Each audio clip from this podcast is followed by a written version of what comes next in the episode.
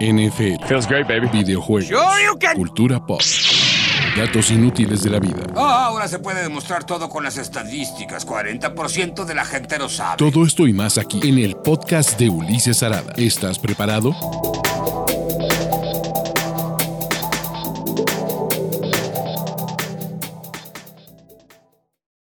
Amigos, ¿cómo están? Bienvenidos a este stream de todos los lunes de, con los principales ganadores de la semana 12 de la NFL.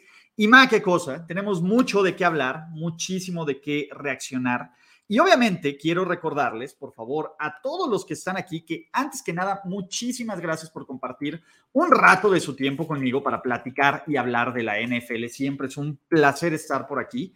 Y recordarles que bien, eh, pues la verdad es que todavía hay mucho que hacer. Si aún no participan en el estudio de fans de la NFL, les voy a dejar aquí el link tree para que participen en eso y en otras promociones de la liga, lo cual pues está bastante bien, ¿no? ¿Qué más vamos a tener? No, para los que nos siguen en YouTube, evidentemente, pues bueno, eh, va a ser solo ganadores. Si se quedan en Twitch, ¿no? O en otros canales, ¿dónde están? Vamos a hablar de los perdedores y vamos a hablar también de sus San Francisco 49ers. La neta, la neta es que este stream está bien hermoso.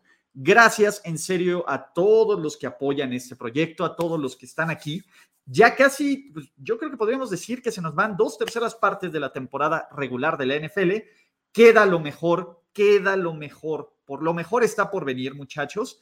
Y vamos a arrancar con que con los principales ganadores de la semana. ¿Por qué? Tenemos 19 ganadores, 19 ganadores que la neta es que son todos unos chingones, todos tuvieron actuaciones destacadas y todos, pues, la verdad es que nos dieron, pues, de qué divertirnos, a qué aclamar. Como saben y como aún pueden hacerlo, si no está alguno de sus gallos, ¿no? De sus muchachos aquí, pónganlo en los comentarios, díganme, Ulises, te pasaste de hater, ¿por qué odias a mi equipo favorito? Bla, bla, bla, bla, bla. Pero para eso estamos. Entonces, vamos a arrancar y arranquemos con los juegos de Thanksgiving, que si bien estuvieron cerrados los dos primeros, el tercero, la neta es que estuvo bien pinche, pero pues bueno, para los fans de los Bills, no. Darnell Mooney. Eh, hay muchas cosas que están mal en Chicago. Matt Nagy, Andy Dalton, eh, varias cosas que yo digo, güey, ¿qué están haciendo? Lo que no está mal y que me parece que es uno de estos jugadores que es una estrella en potencia, se llama Darnell Mooney, el receptor de los Chicago The Bears. Eh, me recuerda mucho a una especie de, de, de, ¿cómo se llama? De Terry McLaurin. Con sus proporciones, creo que Mooney no es tan constante, pero pues también es que le ha faltado ayuda, ¿no? Y le ha faltado apoyo al talento. Pero la neta, la neta, la neta es que Mooney es un tipo con manos seguras, que corre buenas rutas, explosivo.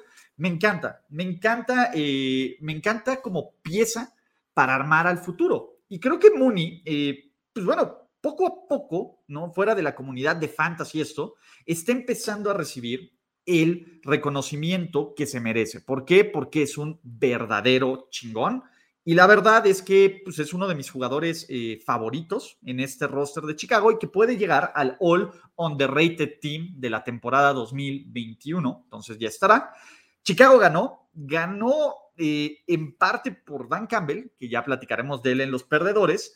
Pero la verdad es que, pues venga, ¿no? Chicago todavía está en la pelea por alguna extraña casualidad matemática. No creo que sea un equipo de playoffs, pero pues bueno, Matt Nagy se mantiene ahí con vida un ratito, lo cual también hay que agitar esas, este, ¿cómo se llama? Esas toallas y ya veremos. Hablemos de los Raiders. ¿Por qué? Porque me parece que tenemos dos grandes ganadores, bueno, varios, pero dos principales ganadores. El primero, tengo que poner a mi muchacho Daniel Carlson, que dio un juegazo, muchachos, incluyendo un gol de campo de 56 yardas para darle la ventaja temporal a los Raiders antes de que se acabara este partido.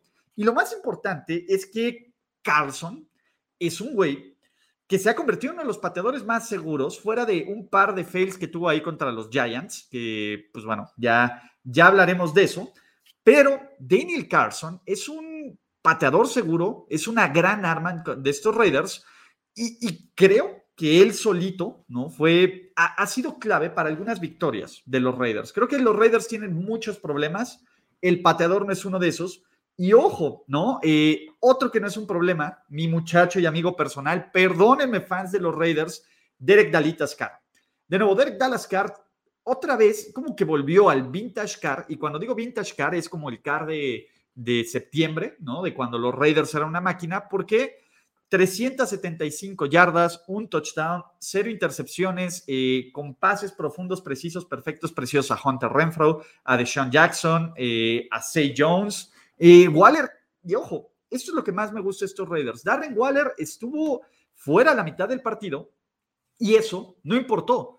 ¿Por qué? Porque Waller fue parte de la de esta de este de esta ofensiva, pero no fue básico. Y Carr estuvo manteniendo a los Raiders en el partido, lanzó bien, se vio preciso, se vio cómodo. Eh, hubo ahí, y evidentemente vamos a hablar de los referees en los perdedores, pero ¿saben cuál es mi momento favorito de Derek Carr? Cuando sale el paquete Mariota y agarra y le dice a, casi casi le aplica un niño a, a Trevon Dix y a ver, cúbreme, cabrón. Evidentemente la jugada no fue con él, no fue de ese lado, pero ese nivel de confianza, ese nivel de luchonismo, es algo para lo que estoy vivo, muchachos. Pero, eh, pues venga, vamos a, platicar más, ¿no? De sobre los ganadores. Y sí, niños, eh, estoy leyendo sus fans, sus comentarios de los Pats. Ahí van los Pats. Ustedes tranquilos. Eh, ya, ya les pondremos caso, porque vamos a ir a los juegos del domingo. Y quiero pedir una disculpa pública a Joe Mixon y a todos los fans de Joe Mixon y a todos los que les querían poner un, un oxo a Joe Mixon, porque yo me sumo a esta convocatoria. Madre mía, qué partido tuvo Joe Mixon. Y, me parece que el partido que tiene Joe Mixon y la línea ofensiva de los Cincinnati Bengals, que, bueno, perdón, primero vamos con Stephon Dix, perdónenme, luego, luego empiezo, me dicen que voy a ningunear a los Bills. Stephon Dix, Stephon Dix me parece, eh, pues venga, que es un güey que está completamente luchón, completamente luchón, la forma en que corre las rutas, la forma en que se desmarca y sobre lo que hace sobre, este, ¿cómo se llama? Sobre Marshawn Lottimore, creo que es un gran receptor. Y creo que Stephon Diggs eh, necesita ser más involucrado en esta ofensiva. A mí me encanta lo que está haciendo el cuerpo de receptores de Buffalo. Con Josh Allen tengo mis dudas y algunos dirán es culpa de la línea ofensiva. Me parece que en parte es culpa de la línea ofensiva, en parte es culpa de Josh Allen, pero Josh Allen lanzó cuatro pases de touchdown.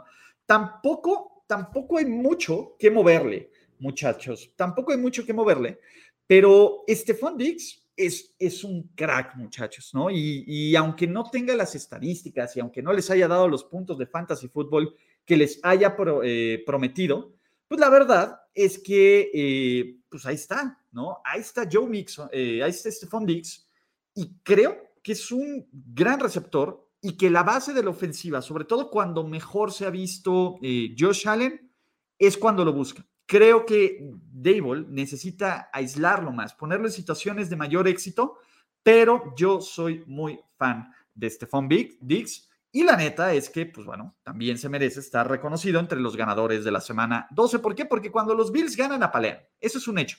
Me parece que aquí el caso de los Buffalo Bills, eh, cuando Buffalo eh, gana, es dominante. El problema es cuando no todo sale bien, ¿no? Cuando tienen esta clase de juegos como los Steelers, contra los, eh, pues bueno, contra los Jaguars, contra el de los Colts, que te hace dudar de este equipo de Búfalo. Y Búfalo creo que tiene una oportunidad bien interesante el próximo lunes por la noche de hacer un statement game, ¿no? Y de hacer este, este mensaje de, oigan, no, pues ya se divirtieron los Pats, no es nuestra división. El año pasado fue cuando apalearon a los New England Patriots en televisión nacional y queríamos ya dar por muerta la dinastía. Ahora se ve diferente la situación y ya platicaremos más de eso, pero bien por los Bills que aparte tienen tiempo extra ¿Qué es la pena? La lesión de, este, pues bueno, la lesión de, de Tredavious White, ¿no? Una pieza clave en esta defensiva, un gran, un gran cornerback, ¿no? Y la verdad es que sí duele, sí es molesto y sí está del riel. Pero bueno, ahora sí, volviendo a los planes para ponerle un oxo a nuestro queridísimo Joe Mixon. Uy, yo era de los principales haters de Joe Mixon eh, me parecía que era un dude que estaba un poco sobrevalorado. Creo que Joe Mixon está callando muchísimas bocas, ¿no? Y, empecemos con esto. La defensiva de los Steelers podrá hacer lo que sea, pero estaba medianamente completa. Ahí estaba TJ Watt, ahí estaba Cam Hayward, ahí estaba Minka Fitzpatrick, ahí estaban los linebackers, todos estaban ahí. A Joe Mixon le valió 7 kilos de, de riel, básicamente. Y Joe Mixon, eh, pues tuvo 165 yardas en 28 carreos, dos anotaciones, ayudó a que los Bengals tuvieran el balón por 35 minutos y la verdad es que en el segundo cuarto deshicieron por completo a los Steelers. Eh, Cincinnati va 7-4, sin hacer ruido, sin, sin, ¿cómo puedo decirle? Sin hacer ruido, sin, sin mucho. ¿Qué decir? Estos Bengals están en una posición de ganar, de ganar un lugar a playoffs. ¿Por qué? Pues porque se pueden acomodar estas fichas. El calendario es complicado, sí, pero creo que la mayoría de los calendarios en la NFL son complicados. Y Mixon es parte de esta receta del éxito. Cuando Joe Mixon entra en ritmo, cuando los Bengals controlan a la línea defensiva del rival, son un, rival, son un equipo bien difícil, bien difícil de, de, vencer. Y ojo, nos están diciendo, podemos ganar con Joe Burrow lanzando como loco a llamar Chase y a T. Higgins y a, este, ¿cómo se llama? Y a todos nuestros receptores. Pero también te podemos ganar corriendo con el balón, dominándote, moviendo las cadenas, haciendo drives largos, y te podemos ganar con defensiva, ¿no? Porque la neta es que pues, también, bien por eso, y vamos a hablar también del juego de revancha de Mike Hilton. ¿Por qué? Porque Mike Hilton, la neta, es que también jugó bien, ¿no? Eh, tuvo el pick six, la, la, ofensiva de los Steelers no hizo absolutamente nada, absolutamente nada, y en parte por una muy mala línea ofensiva, en parte por un Big Ben que ya apuesta a que huele a muerto, porque esa es la verdad, Benito no está jugando bien, y en parte, ¿por qué? Porque lo que están haciendo los Bengals, poco a poco, también es un buen trabajo defensivo que no le estamos dando la importancia que deberíamos de darle, porque pues, nos gusta llamar los fuegos artificiales, pero que sinceramente también eh, puede, puede aprovechar esto, ¿no? ¿Qué más, muchachos, eh, dentro de ganadores? Lombardi fucking Lenny. Básicamente, eh, Leonard Fournette, que hace un año y medio fue cortado casi al inicio de la temporada, ¿no? Un pick alto que ya todo el mundo decía, este cuate es un bust, no sirve, por eso no hay que agarrar corredores tan temprano en la primera ronda. ¿no? Pues bueno, revivió completamente en Tampa Bay. Y este partido de Lombardi Lenny, de Leonard Fournette, es una gran eh, muestra de lo que puede hacer un equipo de Tampa Bay a la ofensiva, que a pesar de que no está al 100%, pues sigue siendo una pesadilla de matchup para que se le ponga enfrente, ¿no? Tom Brady tomó un lugar secundario, lanza un touchdown, tiene una intercepción malísima, Lombardi Lenny fue quien dijo, ¿saben qué? Yo me voy a poner en modo Beast Mode en este partido. Y fue justamente lo que hizo en el modo Beast Mode de este partido. ¿Por qué? Porque tuvo pues, básicamente 17 carreos, 100 yardas, 3 anotaciones y 7 recepciones para 31 yardas y un touchdown en un partido donde la verdad la defensa fue oportunista, porque eso fue. Eh, tuvo el sack fumble de Carson Wentz, dos intercepciones, una en tiempo basura, el, el fumble que recuperaron en equipos especiales, pero en el tercer cuarto, cuando llegan todas estas entregas de balón, pues básicamente Tampa Bay pone el control del partido. Y algunos dudaban, incluyendo faltando dos minutos eh, con el juego empatado, que Tampa Bay pudiera darle la vuelta a esto y el draft, el drive en serio que se avientan, el acarreo final que tiene Leonard Fournette es de palabras mayores, muchachos, ¿no? Porque la verdad, eh, ojo, hay que decirlo, las defensivas rivales están más preocupados con lo que te puede hacer el brazo de Tom Brady y eso siempre va a ayudar a que Lenny pueda brillar así, como lo vimos en los playoffs y como lo estamos viendo en esta rachita positiva que empieza a tener Tampa Bay rumbo a los playoffs de la temporada 2021. Entonces, eh, la neta es que está bien, bien chingón el, caso de Tampa Bay. Vamos a darle amor a los Super Jets. ¿Por qué le vamos a dar amor a los Jets, muchachos? Porque si yo no le doy amor a los Jets, ¿quién demonios se los va a dar, no? Y, y, dentro del partido de Texans contra Jets, que la neta es que estuvo bien soporífero y que yo me lo reventé en un cachito con Game Pass, John Franklin Myers, si pueden decir, ¿Who? John Franklin Myers, el liniero defensivo de los Jets, que tuvo un castigo pendejísimo en contra de los Dolphins la semana pasada, ¿no? Justificó su existencia, tuvo dos sacks, tuvo una intercepción brutal, brutalmente ágil para un hombre de su tamaño y ayudó a los Jets a remontar una ventaja de desventaja de 14-0, ¿no? Los Jets ganaron, sí, a nadie le importa, absolutamente no, pero ojo, a ver, creo que es la segunda ocasión en los últimos 10 años en lo que los Jets, los Bills, los Dolphins y los Patriots ganan en la última, en la misma semana, lo cual está cañón, completamente cañón. Eh, pues sí, es una división que no se caracteriza por muchas Ws, pero pues bueno, eh, hay que aplaudirle a los Jets mientras se les pueda aplaudir, porque ya luego no les vamos a poder aplaudir y vamos a decir quiénes son esos muertos de los Super Jets. Hablando de güeyes a los que hay que aplaudir, qué diferente, qué diferente son los Atlanta Falcons con Corda Gold Patterson.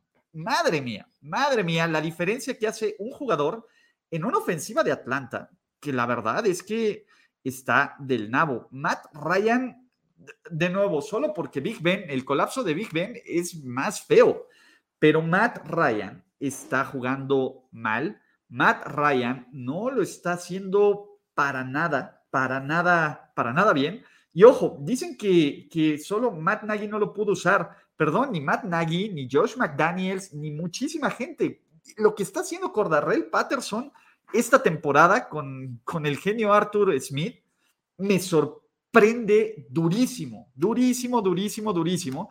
Y la verdad es que me da muchísimo gusto por Super Cordagoat Patterson, que pues estaba siendo completamente ninguneándolo, ninguneándolo. Y este es uno, ojo, y bien que me digan Gerardo Silva, que yo le estaba tirando caque que me enojaba. Sí, a ver, como todo en la vida, hay cosas en las que he estado muy equivocado, ¿no? Los Joe Mixons, los Cordagoat Patterson, sus New England Patriots y, Super McCorkle Jones. Y hay otras cosas donde he estado acertado, ¿no? Mis errores, la ventaja de, de esto es que, pues también no puedo negar ante, lo evidente. Ante lo evidente, muchachos, que lo evidente es que está jugando bien chingón. En un equipo de Atlanta que no aspira a nada, aunque esté en la conversación de, de, playoffs, ¿no? Porque, pues no.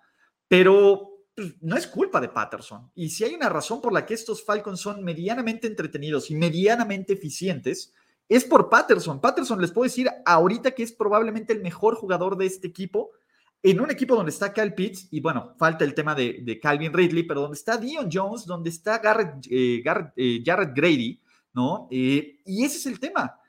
Patterson es un renacido, acá. Y, hay, hay, muchas cosas en este NFL que no me explico.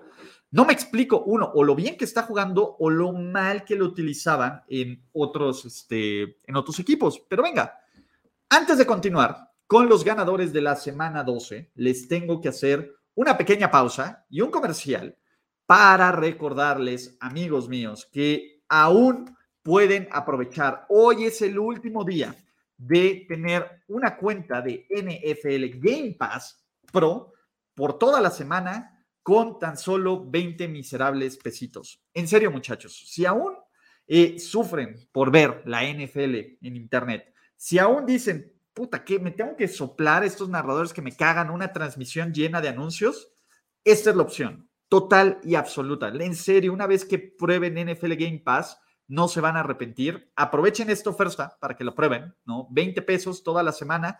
Les van a tocar todo el domingo de NFL de la semana 13, que también está bueno. Disfrútenlo y háganlo. Ahí se los dejo en el link muchachos para que pues, lo aprovechen y porque aparte pues, son sponsors y son buena onda. Me patrocinan, sí, pero no lo digo como, como un comercial cualquiera, lo digo como un cliente satisfecho. Yo, yo no sé qué sería de mi vida eh, como, como en, la, en la NFL sin tener NFL Game Pass, muchachos. Continuemos con más ganadores de la semana 12 de la NFL. ¿Por qué? Porque hay un chorro de ganadores de los, este, ¿cómo se llama? de, Miami. Varias ganadoras, ¿no? Uno, eh, pues, mi perro cabrón, que se acaba de sentar en el sillón y le vale madres, ahorita si quieren se los paso, ¿no? Y lo hace como si fuera un fantasma, pero a ver, vamos a ver, se puede ver si Odor está haciendo, ¿sí? Miren, ahí está Odor en el sillón, valiéndole madres, y se quiere, te escucha, se esconde. Pero bueno, aquí estamos, vamos a regresar la cámara. Todavía no queda el estudio, muchachos, pero ahí va. pero continuamos con los ganadores de la semana 12. Madre mía, el juego de Miami. Eh, aquí quiero regodearme un poco en mi crapulencia, porque cuando puse en los picks Miami, todo el mundo dijo, no mamen, ¿no? ¿Cómo los Dolphins, Ulises? No mamen. Ah, uy, puse, hasta puse mal el logo de los Pats. Ven, mi odio no conoce fronteras, muchachos. Mi odio no conoce fronteras. Puse mal el gráfico de los Patriots y lo hice a propósito porque los odio, pero regresemos a los Dolphins. Ignoren eso del gráfico, regresemos a los Miami Dolphins, porque la defensiva de Miami Jalen Waddell y Tua Chiquito Bebé, creo que el juego que vimos ayer de Miami era el plan, era el, plan que veían ¿no? Eh, los, Dolphins esta temporada. ¿Cómo que la defensiva jugara a un nivel dominante? Porque, ojo, hay que, así como se, nos hemos cagado de los picks del draft de los Dolphins, pues bueno, Phillips tuvo tres sacks, ¿no? En general, eh, Holland tuvo una intercepción, eh, Cam Newton estuvo en chinga todo el partido y tan estuvo en chinga que lo sentaron, que metieron a PJ Walker, que tampoco ayudó más. Christian McCaffrey no fue un factor fuera de DJ Moore. Jalen Waddle también eh, superó las 100 yardas, 137 yardas y un touchdown. Y tú a chiquito bebé, sin hacer mucho ruido y sin llevarse los reflectores, en contra de una buena defensiva. Ojo, en contra, en contra de una buena defensiva, ¿no? Este, pues lo hizo bien, lo hizo bastante bien y poco a poco eh, creo que esta pieza de Miami empieza a agarrar forma. Evidentemente, a ver, Miami le ha ganado a puro equipo cutre, ¿no? Pero ojo, hay equipos que no le pueden ganar equipos cutres. Y Miami, pues si se empiezan a enrachar un poquito, van contra los Jets, van contra los Giants, que ojo, ya no vuelvo a ningunear a ningún equipo en la NFL, pero pues deberían de ganar y deberían de ponerse 7-7 ante el cierre de su calendario contra los Colts, contra los Titans, contra los Patriots, que sacando esos partidos que son rivales que están arriba en los standings para playoffs, podrían pensar en playoffs. A mí me parece que es muy temprano, muy temprano, muy temprano, este la verdad, es muy temprano para emocionarse. Creo que ni Miami era tan malo como lo vimos al inicio de la temporada, pero creo que esta es la versión donde todo sale bien, incluyendo equipos especiales. ¿Se podrá mantener ese ritmo? No lo sé, no lo sé. Eh, por lo menos las, eh, las críticas de Tua no sirve, de este equipo es una basura, etcétera, etcétera, van a estar calladitas una semana. Y vamos a hablar, ¿no? Eh, pues bueno, eh, de los New England Patriots. Y aquí viene, lo peor es que hay gente que cree que lo hace a propósito. La, se los juro, por Dios, que no lo hice a propósito, que fue un error del departamento de, gráficos y, artes de este canal, que también lo manejo yo, entonces fue una cagada mía. Pero la neta es que sus contendientes, a ver, los Patriots jugaron tan chingón que se vieron como los Raiders en sus buenos momentos. Ya, venga, ¿no? Eh, los Patriots, sexta victoria consecutiva y es un equipo metódico, es un equipo con una gran defensiva. JC Jackson tuvo otra intercepción, me parece también eh, un poco circunstancial en cuarta oportunidad, pero vale madre si es circunstancial o no. Vale madre si queremos eh, demeritar los triunfos de los Patriots o no. McCorkle lo hace bien. Ahora el genio, el genio general manager Bill Belichick acertando brutalmente su, este, su selección de Jacoby Myers, que se aventó dos touchdowns. No, perdón. Este, ah, se me fue Kendrick Bourne, que tuvo dos touchdowns.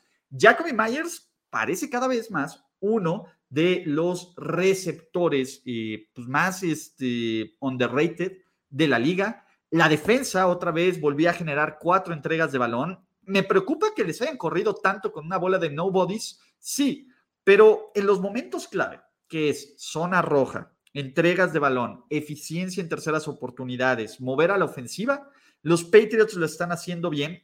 Y era algo que platicaba en el stream de este, ¿cómo se llama? En el stream de ayer de reacciones rápidas. Podrán, yo no sé si los Pats sean el mejor equipo de la conferencia americana, me parece que no lo son en cuanto a talento, pero creo que los Patriots y aquí sí hay que aplaudirle a Bill Belichick. Y, ojo, La última vez que hice un video exclusivo de los Patriots, de la mentira llamada Los Patriots, de hecho, desde que hice ese video, ¿no? Como si Bill Belichick lo hubiera visto y me hubiera dicho, a ver, cabrón, esta va con dedicatoria para ti, van 6-0, muchachos, ¿no? Eh, la verdad es que es, bien difícil, ojo. Y, y aquí va el punto, a ver, puedo ser muy hater y muy contreras, pero tampoco, pero tampoco puedo ser un pinche ciego ante la realidad, cabrón. Y lo que está ocurriendo es, uno, esta defensa, que esta defensa es de verdad, Matt Judon, eh, de nuevo, Matt Judon sigue eh, cobrando poco por lo que hace, ¿no? Hay que empezar con ese punto. Judon este, sigue siendo el tipo más, la mejor contratación de la agencia libre, ¿no? Eh, ¿Qué ocurre con estos Patriots? Uno es la defensa, JC Jackson, creo que en general todo mundo, y, yo sé que es de hueva, yo sé que es de hueva, pero el mantra de do your job se nota y se nota bien. Y del otro lado, pues bueno, McCorkle cada vez se ve más, pues más en mood, El güey está lanzando pases profundos bien, está encontrando a los checkdowns, el juego terrestre, pues ahí, ahí va. O sea, es un equipo completo y es un equipo que rara vez desaprovecha oportunidades que tiene. ¿Y qué es cuando, qué digo con eh, oportunidades? Cuando se roban un balón, suelen capitalizarlo. Cuando eh, tienen drives largos, suelen cerrarlos con puntos. Y cuando necesitan puntos seguros, digo, Folk falló un gol de campo, pero en general el güey ha sido, ha sido uno de los más confiables, de los pateadores más confiables de toda la liga esta semana. Entonces, Amigos, ¿no? Perdón que les haya puesto el logo de los Raiders, no todo puede ser perfecto con sus New England Patriots, pero lo que sí es perfecto es que van 6-0, se acabaron las victorias morales y llegaron las W. De verdad, viene una parte interesante del calendario de New England, Bills, descanso, Titans, no, perdón, eh, Colts y Bills. Esa rachita puede catapultar a los Pats para ser el mejor equipo de la conferencia. Y yo todavía veo otros equipos en la AFC un poco más explosivos, pero no veo un equipo más. A ver, yo sé, yo sé que los Pats, a lo mejor su techo no va a ser tan alto cuando jueguen al máximo, pero tampoco van a dar unos juegos del riel como todos los partidos, como el resto de los equipos de la AFC nos han dado, porque esa es la verdad. Los, los Ravens nos han dado juegos del riel, del riel durísimo, aunque hayan ganado algunos, pero el de Miami es malísimo. Los Chiefs en su mala racha han jugado del nabo. Los Titans, pues ya sabemos que cuando se lesionan, pues las cosas no salen así y perdieron contra los Texans. Los Pats, ahí van, ahí van, muchachos. Entonces, eh, pues eso es, eso es bueno, ¿no? ¿Qué me preocuparía? ¿No? Hay veces que hay unos equipos que empiezan a tener su máximo potencial por estas semanas y viene la baja. Yo creo que ese es el máximo potencial de los Patriots. Lo ideal será que se mantenga de aquí a playoffs, porque yo creo que este es el techo de New England, lo que hemos visto estas seis semanas. Entonces, eh, pues bien, por los Pats, vamos a ver si lo mantienen. Y recuerden, no es como empiezan, es como terminan. No es tirarle cake a los Pats, no, no, este, no es eso, muchachos. Pero venga, los New York Giants, porque se metió el espíritu de Michael Strahan en esta defensiva. Ok. De nuevo, los Giants, eh, pues más bien los fans de los Cowboys, deberían de ser súper agradecidos con los Giants. ¿Por qué? Porque esta victoria 7-13, sinceramente, son de las rompequinielas. Uno, rompeapuestas. Dos, y tres, me parece que pues, ponen una realidad fea a los, a los Eagles que tenían posibilidades, que tenían posibilidades de, pues de de pelear por esta división. Creo que todavía las tienen, ¿no? Filadelfia dio un partido malísimo, cuatro entregas de balón, pero la verdad es que esas cuatro entregas de balón fueron propiciadas también por una defensiva de los Giants que dio un muy buen partido. Ojo, Filadelfia venía jugando de forma explosiva, ¿no? Eh, si bien consiguieron sus 200 yardas por tierra, otra vez los Eagles, por pase solo fueron 124, contuvieron a Jalen Rigor y lo más importante, forzaron entregas de, de, balón, evitaron puntos en situaciones clave. Me acuerdo muy bien, en tercera y en zona de gol, Jalen Hurts, perdón, eh, pues lanza unas intercepciones pendejas. El fumble de Scott eh, eh, para que Filadelfia le diera la vuelta, pues también es, es, es una gran jugada defensiva en honor a Michael Strahan. Y el problema de esto es, para los que piensan que Filadelfia solo corre, Pues la verdad es que, ¿cómo no vas a correr después de las mamadas que hace Jalen Rigor? Jalen Rigor tuvo dos veces, por lo menos, el empate y faltando el punto extra de este partido y la soltó con sus manotas de perro haciendo un agolor, pero ya platicaremos más en perdedores.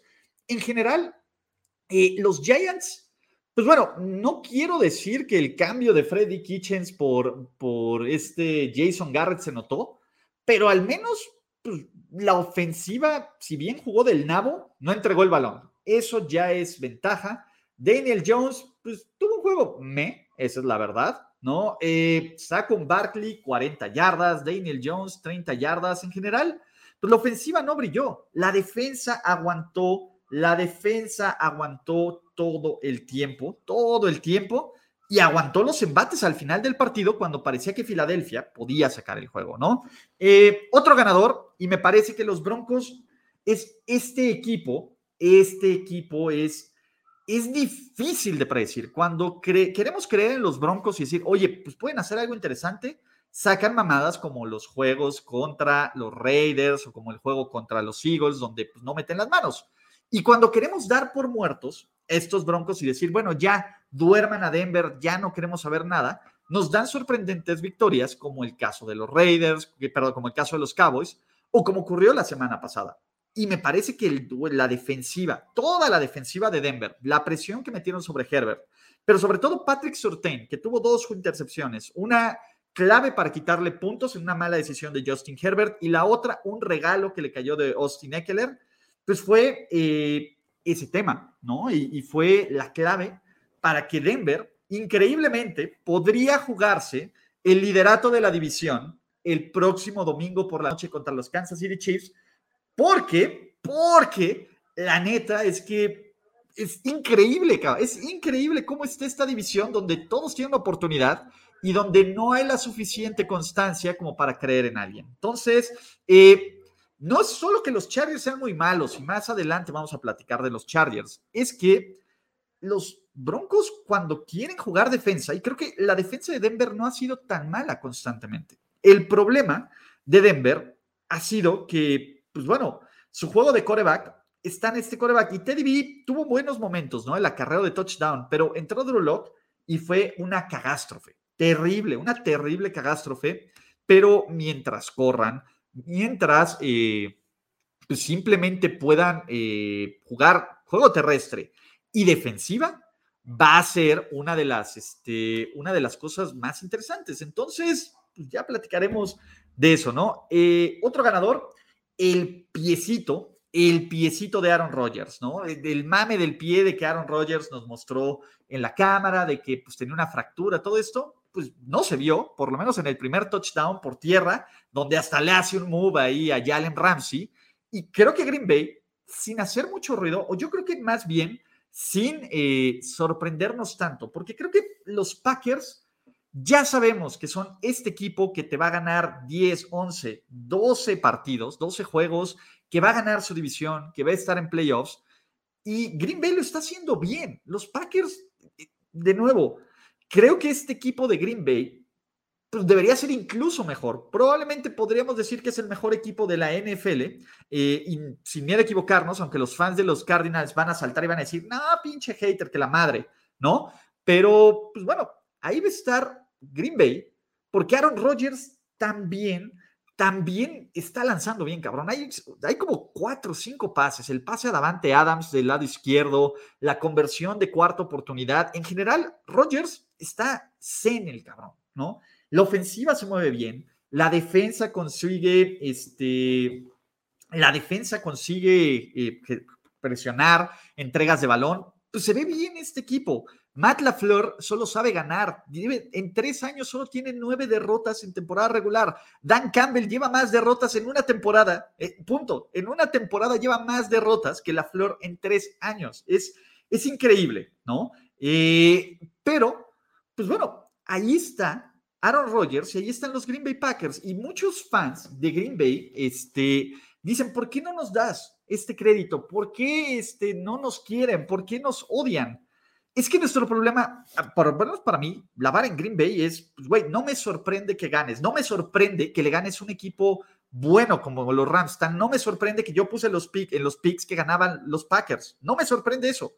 ¿Qué es lo que me sorprende? Me, me sorprendería que lleguen al Super Bowl, carajo. Es, que ese es el tema. La, la, la es tan alta con Green Bay y me parece que el equipo es bueno y debería de mejorar porque Alexander, porque Sadarius, porque Batkiari, etcétera, que cualquier cosa que no sea llegar a un Super Bowl en este Last Dance, pues se va a sentir como un, pues sí, como un, como un cero a la izquierda, como, oye, ¿para qué?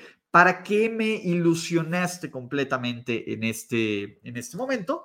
Pero bueno, ¿no? Eh, bien por los Packers, por favor, muéstrenos este nivel y se van a poner unos playoffs increíbles. Yo, ante, si veo esto en playoffs, me emocionaré.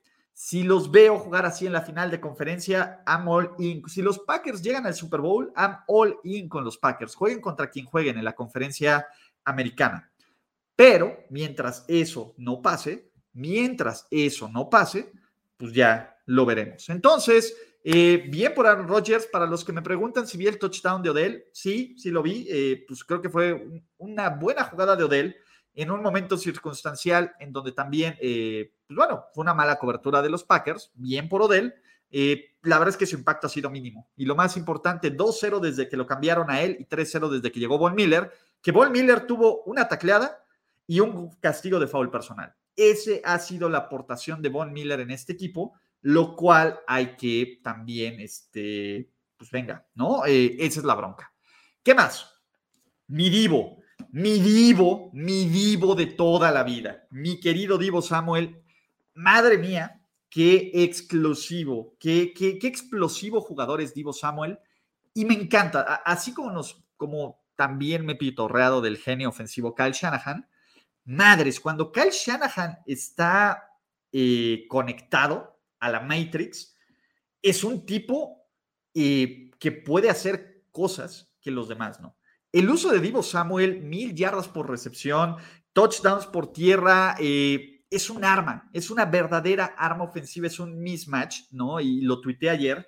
Me parecería, me parecería que Divo Samuel tendría que entrar en la conversación, en la conversación de jugador ofensivo del año. Literal porque creo que esa es la, definición correcta de alguien que es un jugador defensivo del año, alguien ofensivo, alguien que te puede anotar por tierra, alguien que te pueda anotar por pase, alguien que tienes que estar al pendiente donde están. Habrá que ver qué ocurre con su lesión, qué ocurre con la lesión de, de, de Divo, pero en general, Divo es sorprendente de ver, sorprendente. Los Niners sacan una victoria importantísima, porque muchos porque muchos eh, incluso pues ya estaban a punto de dejar ir porque los Vikings eran como este equipo hot, como este equipo que parecía que, podía dar la sorpresa y en algún momento abajo 14-7 dijeron, no, pues ya los Niners se van a salir del guion y no van a poder correr y van a tener que lanzar más y Jimmy no.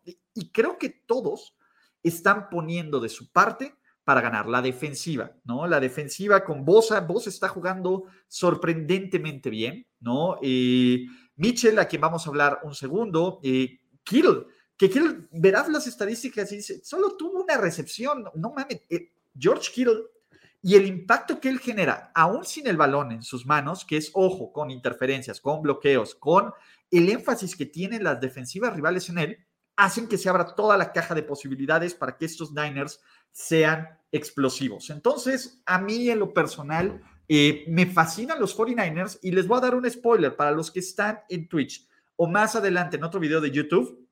Vamos a hablar de qué tanto nos podemos ilusionar y creer en estos 49ers, ¿no? Eh, ya platicaremos al respecto, pero me encanta Divo Samuel y me encanta Elijah Mitchell. Eh, creo que Elijah Mitchell también es una de estas fórmulas de que te dicen, oye, Tal vez no necesitas agarrar un corredor en primera ronda con copia a los Steelers.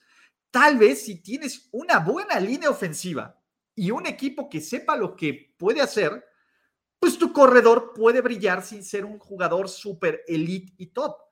Y creo que Laia Mitchell es este, claro, está aprovechando una línea ofensiva de los 49ers que sinceramente, eh, pues la verdad es que están, eh, Trent Williams luce cada vez más como un robo. Eh, el caso de lo que obtuvo, lo que dio San Francisco por Trent Williams, luce ilegal. Mitchell, 133 yardas por tierra, un touchdown y aparte 5 recepciones para 35 yardas. El tipo, pues básicamente, eh, la conversación, él, es el corredor uno. Trey Sermon, muchísimas gracias, no importa. y creo que esto es una ventaja no solo de que Mitchell es un gran jugador, porque ojo, siempre hay alguien así, ¿no? El James Robinson, el Elijah Mitchell, etcétera, que, que te dan que te dan estas cosas. Y algunos dirán que el talento de Mitchell no es ni la mitad de allí, pero el problema es que no solo es talento, muchachos. Podrás tener todo el talento del mundo, pero si no estás en una posición para utilizarlo y para ser dominante, pues los resultados que te pueda dar Mitchell van a ser mejor que los de Najee. Y ese es el tema. Y regresando un poco en Pittsburgh, pues güey, el problema es que Pittsburgh, su línea ofensiva es bastante mala. No hay un plan de sucesión de coreback y pues su idea era, pues, ¿cómo vamos a mejorar este equipo con un corredor y un tight end con los primeros dos picks? Lo cual, pues, no es inteligente. Pero, pues venga, ¿no? A mí me gusta mucho lo que están haciendo esos 49ers. y para aquí me preguntan, es uno, creo que es una de las tres mejores ofensivas terrestres de la liga, junto con Cleveland, junto con Baltimore, me parece que son los equipos, y junto con cuatro, pongamos a los Colts cuando quieran correr, y creo que así, y con un Jimmy G, ¿no? Eh, y con Jimmy G, eh, jugando bien y haciendo los pases correctos en los momentos correctos. Tiene un par de pases a Brandon Ayuk que en terceras oportunidades clave, que hay que aplaudírselos, pues el panorama se ve bien para estos 49ers. Ojo, esto no quiere decir que los 49ers eh, pues vayan a llegar al Super Bowl y nada de eso, pero la verdad es que era parte del equipo que yo veía al principio, antes de la temporada y el potencial que le veía a estos Niners. No a Elijah Mitchell, ¿no? Pero esta defensiva, este equipo, este coreback, todo. Pero, pues bueno, para terminar con los ganadores de la semana 12, muchachos, los linebackers de los Ravens. Eh, me parece que este es a la defensiva uno de los mejores partidos de los Baltimore Ravens en un juego donde Lamar Jackson, ojo, eh, las últimas 41 veces que un coreback había lanzado cuatro intercepciones en un partido, habían sido derrotas para su equipo. Lamar Jackson corta esta racha, es el primer coreback, creo que en 10 años, que a pesar de lanzar cuatro intercepciones, gana el partido. Y si bien Lamar Jackson hizo algunas cosas, la verdad es que eh, el tema es que los linebackers de los Ravens dieron un partidazo, un partidazo. Y creo que hay que darse, darle crédito a todos. Empecemos con Patrick Quinn. Patrick Quinn fue fundamental para que los Cleveland Browns corrieran tan solo 57 miserables yardas. Karim Hunt, 20 yardas. Nick Chubb, 16 yardas. O sea, el ataque terrestre de los Cleveland Browns fue inexistente el, anoche. Y ese es un punto. Si Cleveland no va a correr bien, están en serios problemas. Dos, eh, Tyus Bowser, que está jugando como un poseído, como un mini, mini eh, Matt Judon, Matt Judon. Eh, pero hay que aplaudirle a los Ravens porque dejan ir talento en la posición de pass rush, los Adarius Smith, los Matt Judon, y de todas formas tienen güeyes capaces de, desarrollarse en esa posición. Y ese es un gran mérito del esquema defensivo de los Ravens que encuentran la forma de generar pass rush, ¿no? Eh, Bowser lo está haciendo absolutamente todo, muchachos. Bowser está, está presionando al coreback, está cubriendo, está tacleando, está generando turnovers. Y eh, también Odebathi Owe, ¿no? Que también está haciendo las jugadas el novato. Eh, eh, es que son jugadores tan perfectos para el esquema de los Ravens que me agrada mucho verlo, muchachos, ¿no?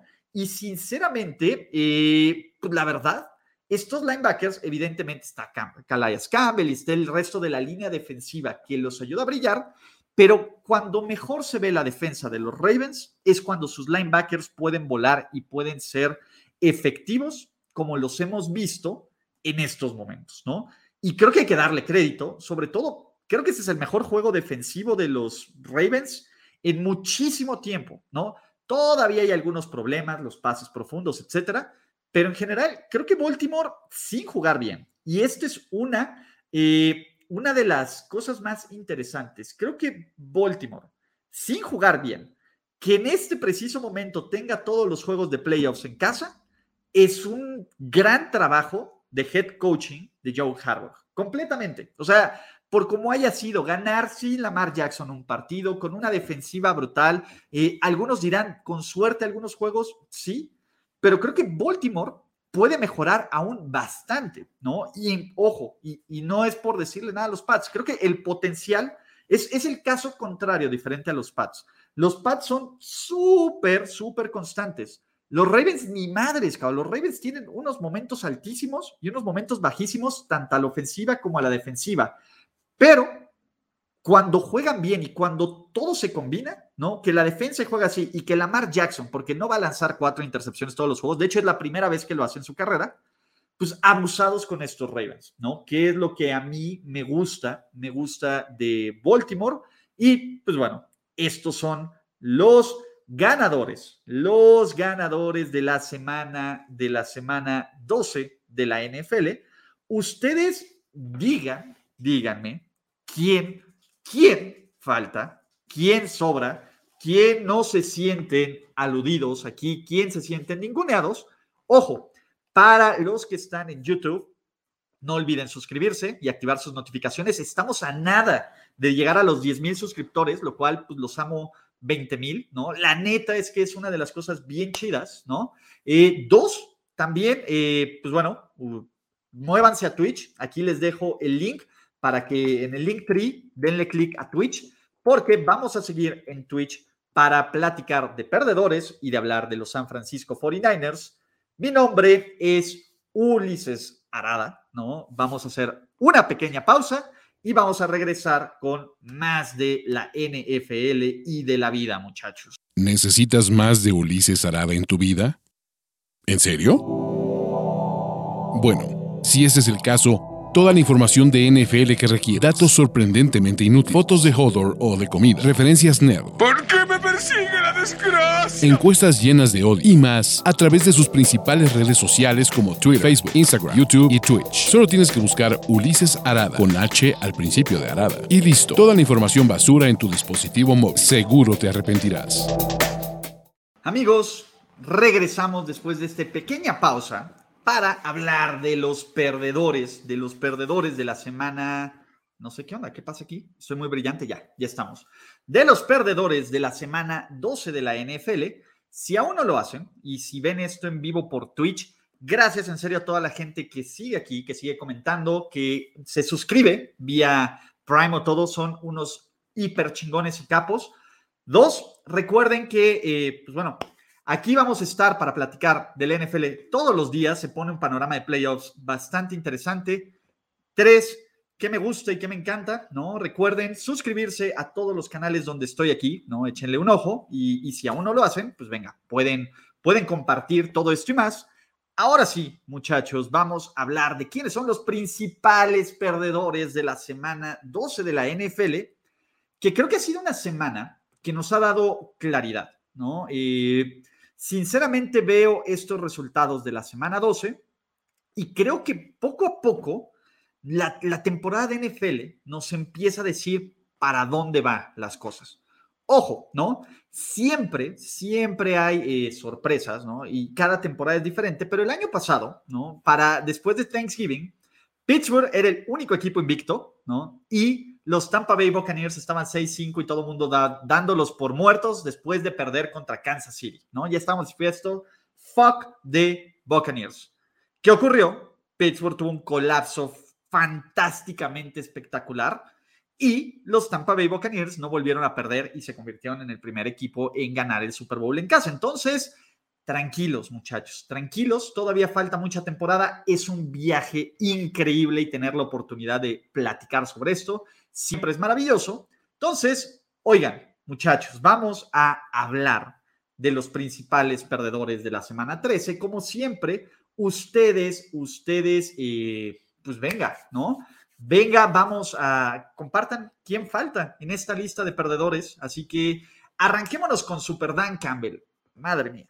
Ah, los Lions tuvieron todo para ganar su primer partido de la temporada ¿no? Ah, perdón.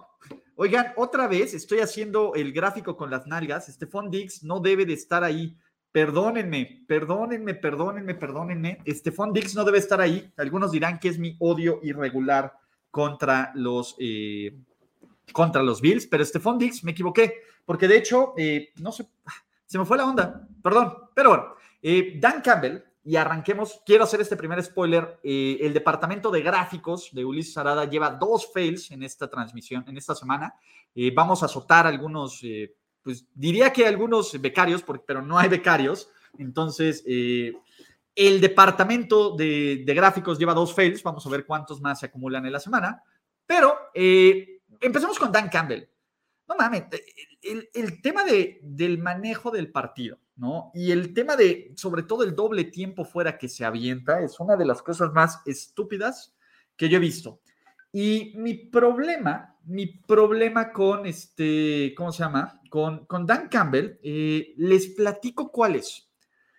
Creo que desde que llegó, y yo se los había dicho, me parecía que Dan Campbell es alguien que no estaba capacitado para ser head coach, que no tenía los méritos, que si bien pues era un tipo dicharachero y, pues con una trayectoria interesante en, la NFL, con un muy mal eh, récord como head coach interino, pero del parte del, del árbol de Sean Payton, pues me parecía que había muchísimo mejores opciones en el mercado, ¿no?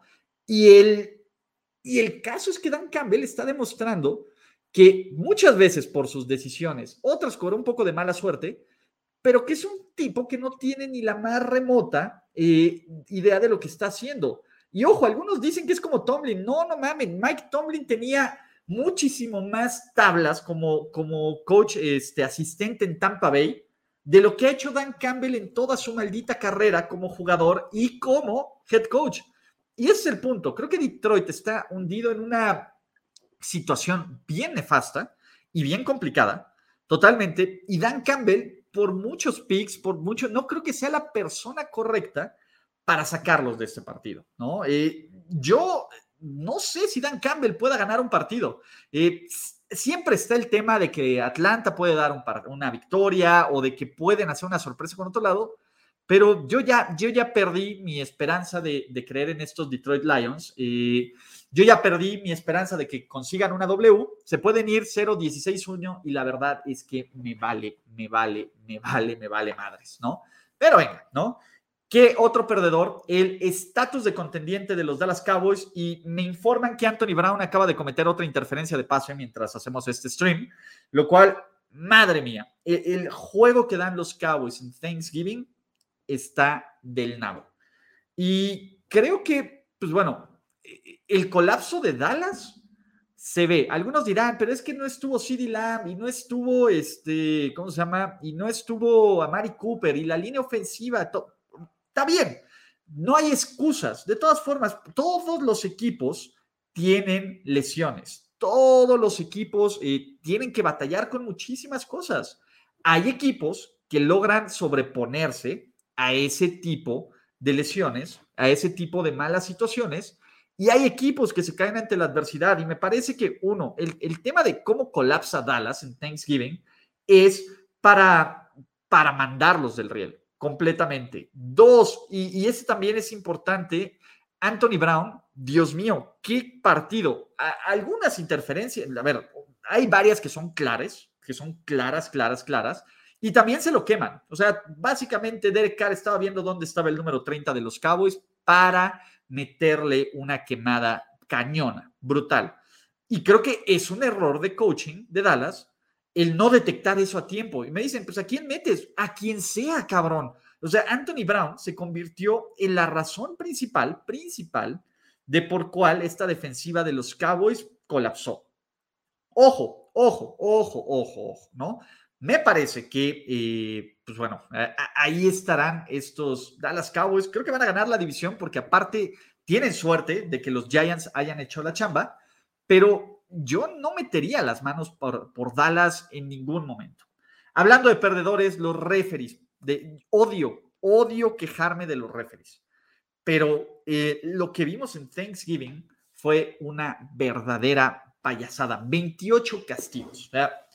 No, importa, o sea, lo indisciplinado que sea. Vimos casi 300 yardas de castigo en este partido.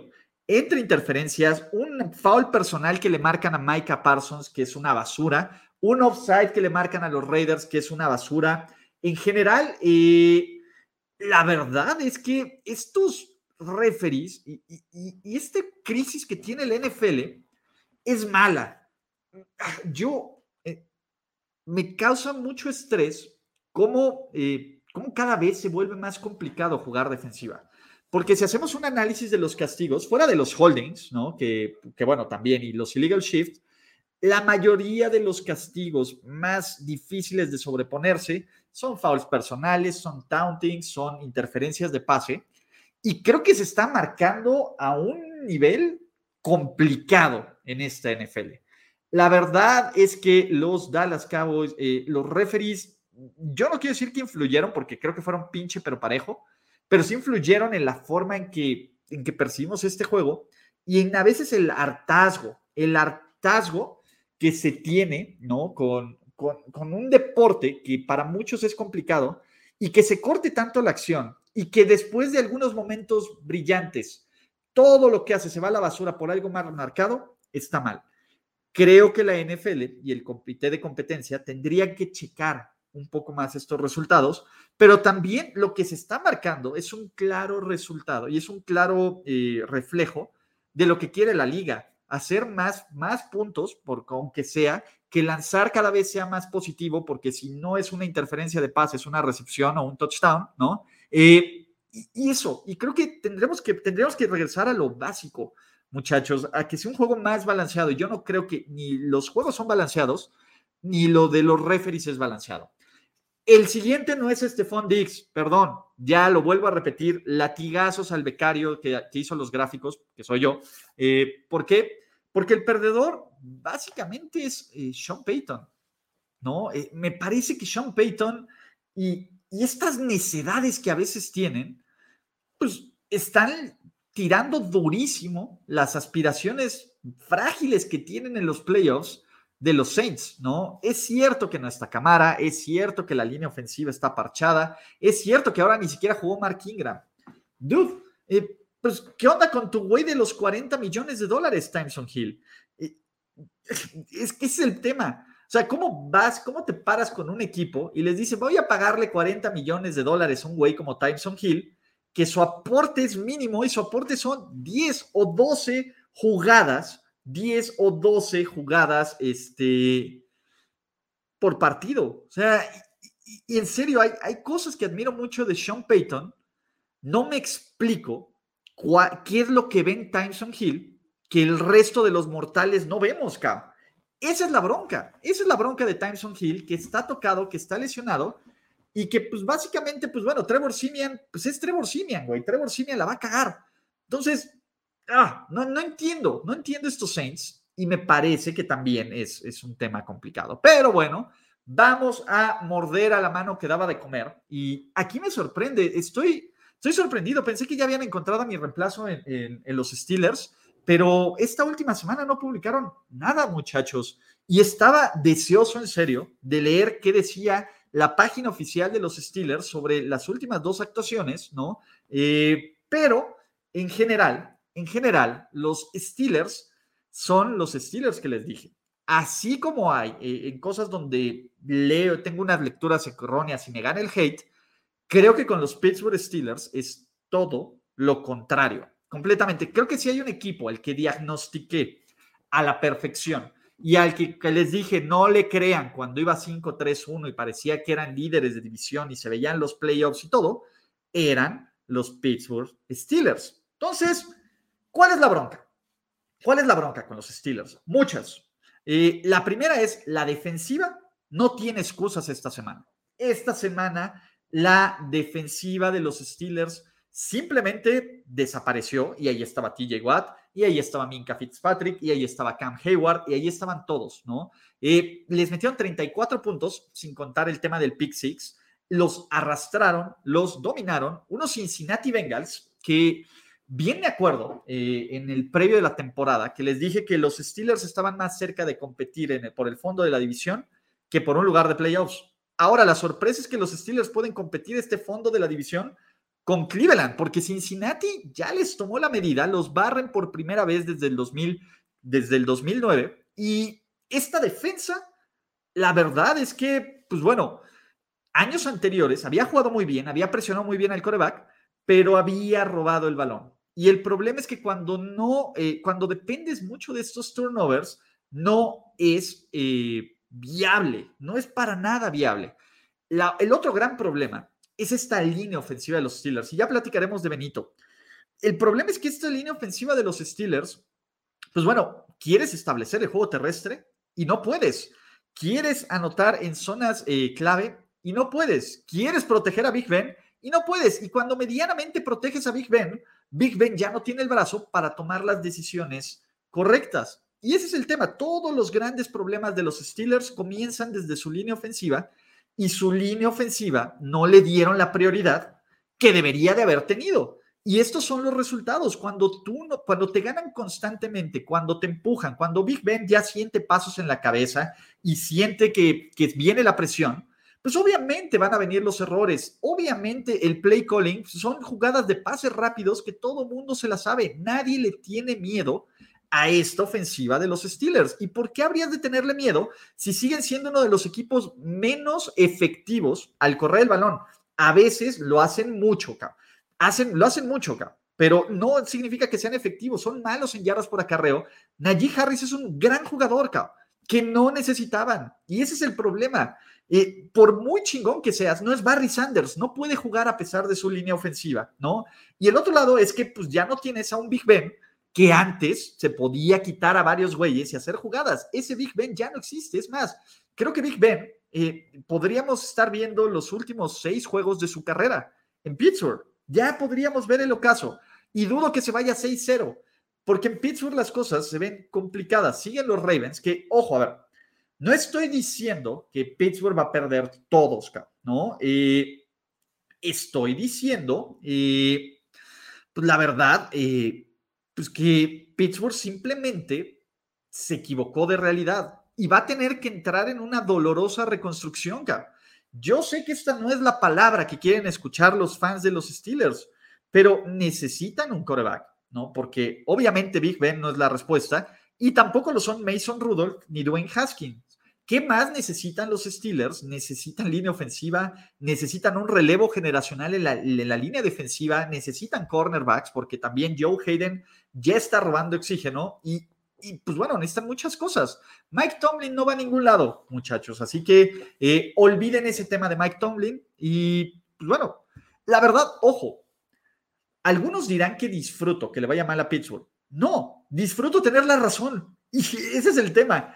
Y con Pittsburgh me parece que es de los pocos, porque en serio los conozco y todavía vi el pinche juego contra, este, ¿cómo se llama? Contra los Bengals un rato, ya no los veo completos ni tres veces, ¿no? Ya, ya no es manda, pero sí es un tema. Y parece que Matt Canada es más de lo mismo en la línea ofensiva, como head, como play caller, entonces pues sí está del nabo. Vamos a ver si hay algún cambio o alguna purga en Pittsburgh. Hablando de perdedores, Frank Reich y los equipos especiales de los Colts. Empezamos con los equipos especiales porque me parece que si hay una jugada que cambia el partido por completo, es el fumble que tiene Nahim Hines en el tercer cuarto, que comienza una vorágine de puntos brutales en contra contra los Colts, ¿no? Eh, creo que ese es el momento que cambia el juego. Frank Reich, puta madre, cómo es necio, cabrón. Eh, cuando tienes al mejor corredor de la liga y cuando decides no utilizarlo de esa forma, dos yardas en el primer cuarto, un toque en, pues, en un lapso de 25 jugadas, pues sí dices, cabrón, sí dices, güey, ¿qué estás haciendo, cabrón? ¿Cuál es, cuál es tu plan, ¿No? Eh, creo que, a ver, tampoco era para que utilizaran a, a Jonathan Taylor en todas las jugadas, pero Jonathan Taylor es tu mejor jugador. ¿Por qué le quitas el balón de las manos a tu mejor jugador en un juego cerrado y se la das a Carson Wentz, que pues, te ha demostrado que tiene altas y bajas? Y el problema es que después lo entiende el cabrón, perdiendo por siete puntos y se avienta una serie ofensiva de puro Jonathan Taylor y Jonathan Taylor responde haciendo yardas y anotando. Y ese es el punto. Creo que Jonathan Taylor tendría que haber estado muchísimo más involucrado en esta ofensiva a pesar de que la, que la defensa de Tampa Bay es bastante buena por tierra. eh, no puedes darle tampoco el balón y negar tanto a Jonathan Taylor. Por lo menos no si quieres ganar este partido. 16 acarreos para Jonathan Taylor es muy poco, es muy, muy poco, ¿no? Eh, y creo que en parte de eso fue cuando se le empezó a salir el juego de las manos a los Indianapolis Colts, ¿no? Eh, ¿Quién más?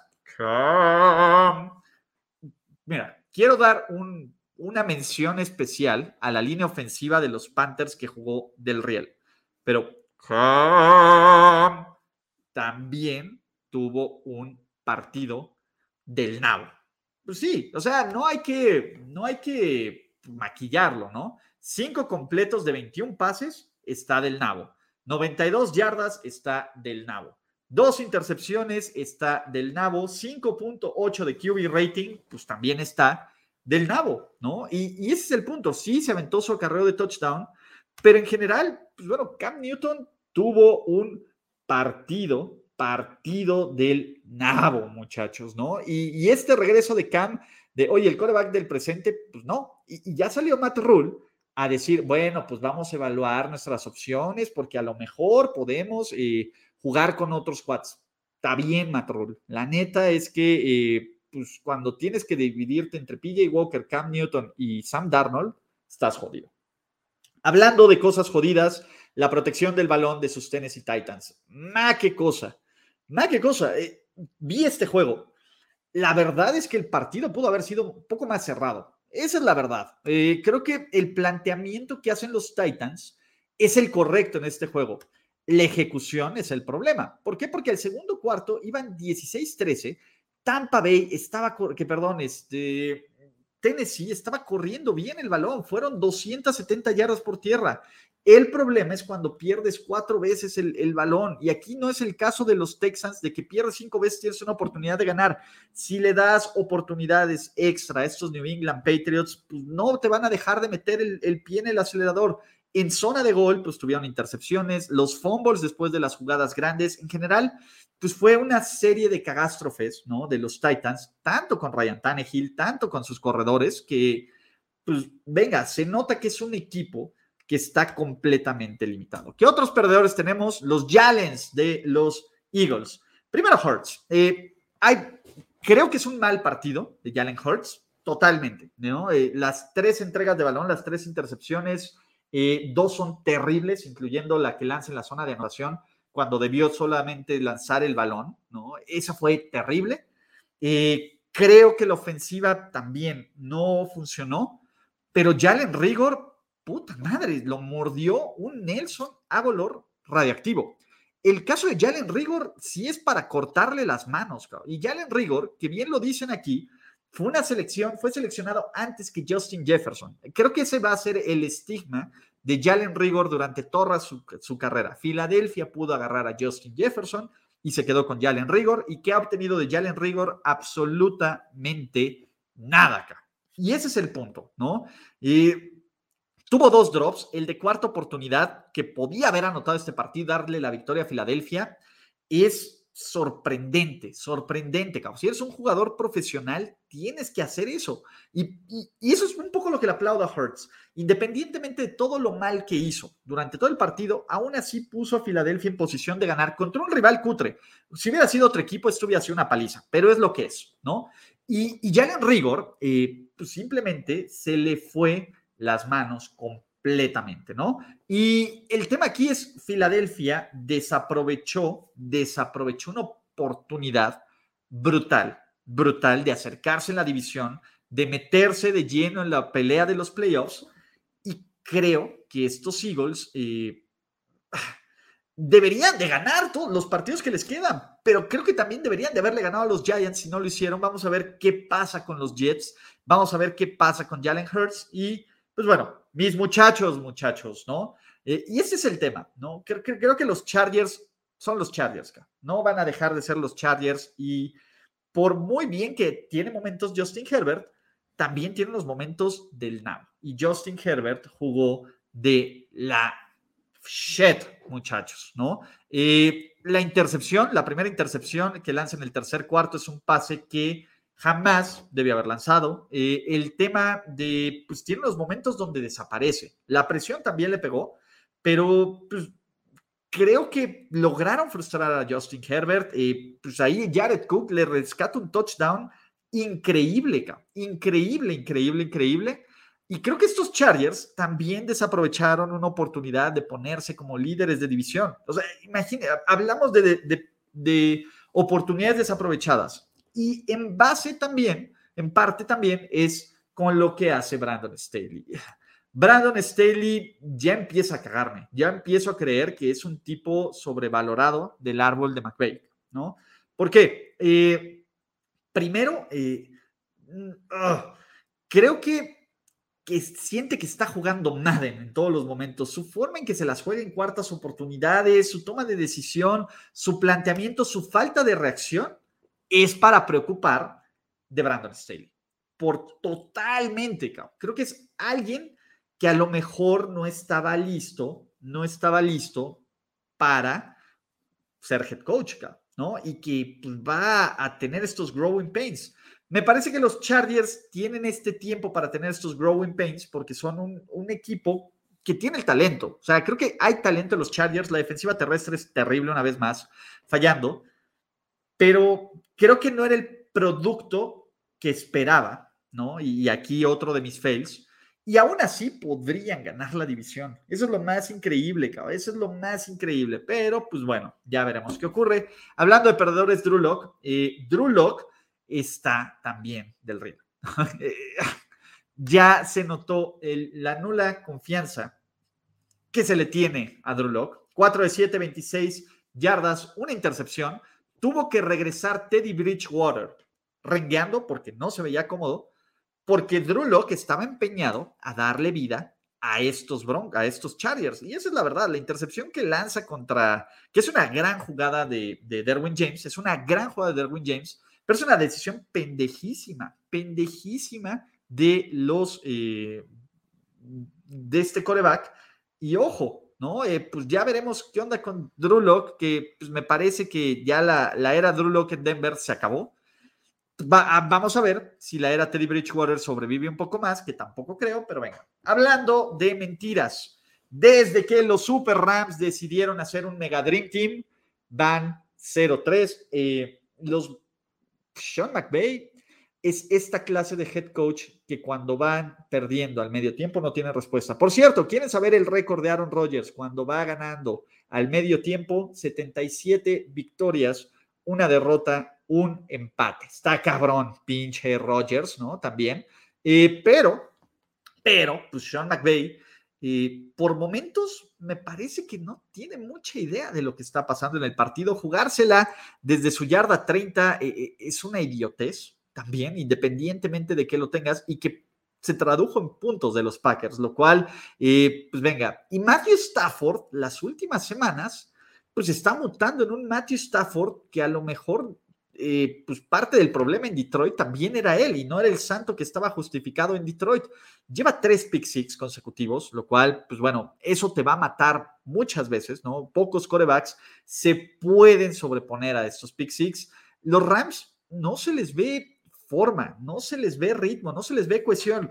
Pero mira, Ulises, anotó del Beckham. Puta, qué chingón que anotó del Beckham, ¿no? Eh, se tuvo que cambiar sus tenis, el ridículo, ¿no? Porque empezó con unos naranja bien chiris y ya después se puso unos tenis de persona decente y anotó. Y de todas formas sigue intentando hacer sus mamadas de recepciones a una mano, ¿no? Lo cual, eh, pues es el tema, ¿no? Y, y Matthew Stafford, ah, algo está mal en él. Y me parece que la ofensiva no se ha logrado sobreponer a la ausencia de Bobby Woods. Y lo más importante, si no corres bien el balón, pues no vas a ganar muchos partidos con estos Rams. Y, ese es el tema. Von Miller ha sido casi inexistente. O sea, sus highlights son o fouls personal o ser borrado por George Kittle. Entonces, pues ahí estamos, ¿no? Y estos Rams, pues la verdad es que qué bueno que nunca me subí al barco de Super Bowl de los Rams y puedo arrepentirme en unos cuantas semanas, pero yo no quiero creer que estos Rams eh, van a ser cosas importantes, ¿no? Hablando de cosas importantes, la defensiva de los Vikings la deshicieron y tenemos que poner a Kirk Cousins porque Kirk Cousins puede hacer un chingo de cosas bien divertidas y puede eh, ser un coreback bien eficiente y tener 25 juegos con al menos un touchdown y solo lanzar tres intercepciones. Eh, pero el tema aquí es que Kirk Cousins nos va a dar siempre estos momentos mágicos. Cuarta oportunidad, eh, pues se la deciden jugar los Vikings y no se alinea detrás del centro, lo hace detrás del lugar, no tiene idea, tiene que decirle a un compañero, oye, güey, es aquí, cabrón.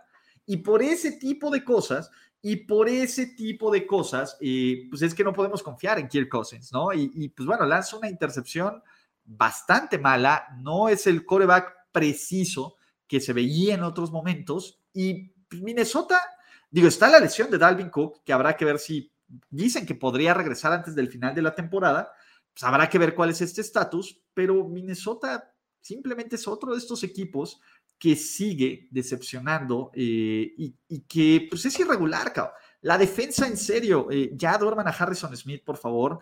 En general, yo no confío en estos Vikings, más allá de que creo que es un equipo de playoffs, porque la mediocridad de la conferencia nacional en la ronda de Wildcard es tan grande que hasta el Washington Football Team se podría meter a la pelea, lo cual sería increíble con Cervecín. Pero bueno, para los que dicen, y te estoy hablando a ti, Carlos Gorospe, eh, etiquétame, cabrón, cuando quieras cuando quieras tirarme hate, que no toco a Lamar Jackson ni con el pétalo de una rosa. Les voy a decir algo, Lamar Jackson jugó de la chingada, hizo muy buenas, uso, tuvo tres, cuatro grandes jugadas, pero también tuvo una secuencia de decisiones terribles. Las tres intercepciones en seis pases es terrible, cabrón. Y mágicamente solo significaron tres puntos en contra, tres puntos en contra para los Ravens gracias a su gran defensiva. Lamar Jackson viene probablemente de uno de los peores partidos de su carrera, muy probablemente. Y lo increíble es que de todas formas ganó, con cuatro intercepciones, era lo que les había comentado, ¿no? La las últimas 41 veces antes de ese partido, que un coreback había lanzado cuatro intercepciones, había perdido el juego. Lamar Jackson lo sacó, eh, no solo Lamar Jackson, que, ojo, tiene el pase de touchdown a Andrews, es, una cosa maravillosa. La recepción que le hace Mark Andrews también es increíble, pero creo que pues bueno, prefiero que Lamar Jackson tenga esta clase de juegos shitty ahorita que al final de la temporada. Y ojo, antes de este partido, Lamar Jackson ni siquiera estaba en el top 20 de los quarterbacks con más intercepciones de la liga, muchachos. Entonces, también cálmense, ¿no? Eh, cuando Lamar Jackson siga lanzando, tenga otro juego así, pues empezamos a meter todas las alarmas. Venga, ¿no? Eh, sí, jugó mal, sí es un perdedor dentro de esto por sus estadísticas y por la narrativa de que es un correback, ¿no? Que está del riel, pero este, pues ahí estamos, muchachos. En fin, eh, ¿qué más tenemos, no? De ahí el futuro de Baker Mayfield con Cleveland. Boy, eh, creo que el partido de anoche es básicamente lo que temen en Cleveland. Siempre, siempre, siempre, siempre es ¿Qué va a pasar con este equipo cuando el ataque terrestre no funcione? Y esa es la bronca. Este, no puedes confiar en Baker Mayfield, o por lo menos no puedes confiar en la versión que tenemos ahorita de Baker Mayfield, lesionada, frustrada, eh, todo. Y esa es la bronca. Baker Mayfield, eh, pues el tema con Cleveland es que Cleveland está traumado por todos los corebacks previos a Baker Mayfield. Y tienen toda la razón, toda la razón. O sea, el récord de los corebacks pre-Baker Mayfield está del nabo, por lo menos con Baker Mayfield han ganado, ganaron un maldito juego de playoffs por primera vez en casi 30 años. Imagínense, ese es el punto. ¿Cuál es el problema? Pues Baker Mayfield es un ancla. Esa es la verdad. Cuando todo sale bien, pues te maneja chingón el partido y esto. Cuando todo sale mal, como anoche, no es el tipo que te vaya a sacar la W ante la adversidad como visitante en contra de un rival divisional, pues Baker Mayfield no ha dado este tipo de situaciones. Y creo que en el proceso de evaluación que tiene que hacer Cleveland es, oye, Baker es la opción a futuro. No lo sé, cabrón. Y ese es el problema. Creo que eh, es un güey bien luchón y bien eh, de muchas ganas y de buena actitud, pero eso no se ha reflejado en, en victorias y en confianza que le tienen, ¿no? ¿Y cuál es la ventaja que tiene Kevin Stefanski? Él llegó con este coreback, él también podría seleccionar a su coreback. ¿Qué tal si, ojo, creo que Kirk Cousins en este equipo sería increíblemente bien, ¿no? Pero hay que empezarnos a cuestionar el futuro de Baker Mayfield en Cleveland. Y pues bueno, con esto terminamos nuestra lista de perdedores de la semana 12. Como siempre, muchachos, échenle un ojo a esta lista, compártanos quién falla, quién, quién falta, quién no debería estar ahí, a quién amo de más y no le di el amor que se merecía. Pero, muchachos, ¿no? Vamos a una pequeña pausa, pequeña pausa y regresamos, regresamos para hablar de sus San Francisco 49ers. No se vayan unos segundos y estoy de regreso. ¿Necesitas más de Ulises Arada en tu vida? ¿En serio? Bueno, si ese es el caso, Toda la información de NFL que requiere, datos sorprendentemente inútiles, fotos de Hodor o de comida, referencias nerd. ¿Por qué me persigue la desgracia? Encuestas llenas de odio y más a través de sus principales redes sociales como Twitter, Facebook, Instagram, YouTube y Twitch. Solo tienes que buscar Ulises Arada con H al principio de Arada. Y listo, toda la información basura en tu dispositivo móvil. Seguro te arrepentirás.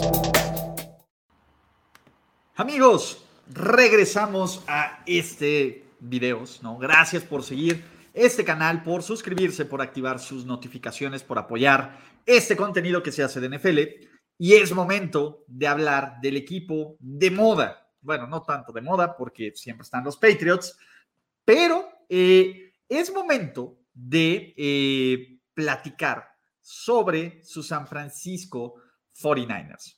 Venga, y creo que los San Francisco 49ers eh, son este equipo que si bien hace algunas semanas estamos a punto de darlos por muerto y a la basura, dos en específico, la derrota contra los Colts y la derrota contra Colt eh, McCoy y los eh, Arizona Cardinals, pues en este momento San Francisco, San Francisco está a punto de meterse en la, la, en la no, pues están en playoffs, punto.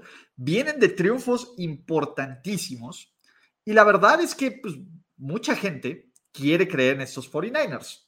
La pregunta mágica, y es parte de este pequeño video, es, ¿es el momento correcto en creer a los San Francisco 49ers? Y para eso vamos a hacer esta bonita tesis, ¿no? Eh, vamos a tocar algunos temas de cómo empezó la temporada, qué ha cambiado, eh, algunos jugadores que están haciendo las cosas bien, qué sigue y qué podría salir mal, ¿no? Y como ustedes saben, y esto es donde eh, ocurren cosas interesantes, mi pick de Super Bowl para la temporada NFL 2021 fueron los San Francisco 49ers en contra de los Baltimore Ravens. Eh, yo decía que los 49ers iban a ganar el Super Bowl, lo cual hace tres semanas era para cagarse de la risa. Eh, la verdad es que creo que los 49ers están empezando a tomar un nivel que podría preocuparle al resto de la NFL. Ahora, esto es verdad, es circunstancial, es lo que vamos a tratar de analizar. Y arranquemos con el cómo empezó, porque la temporada de los 49ers empezaron, si bien empezaron 2-0 eh, con victorias contra Filadelfia y con Detroit, pues muchos no les creían y con justa razón, ¿no? Porque, pues bueno, llegaron las lesiones, sobrevivieron a Detroit, etcétera, y luego llegaron cuatro derrotas consecutivas. Y aquí fue donde la confianza del consumidor se fue al mínimo.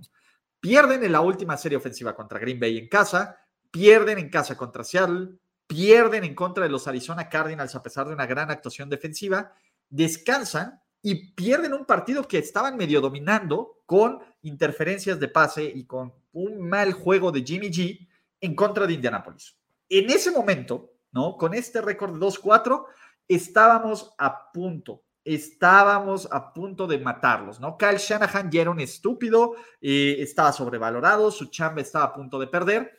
De ahí San Francisco, ¿no? Eh, le gana a los Bears, que nadie le sorprende, y vuelven a perder contra los Arizona Cardinals de Colt McCoy.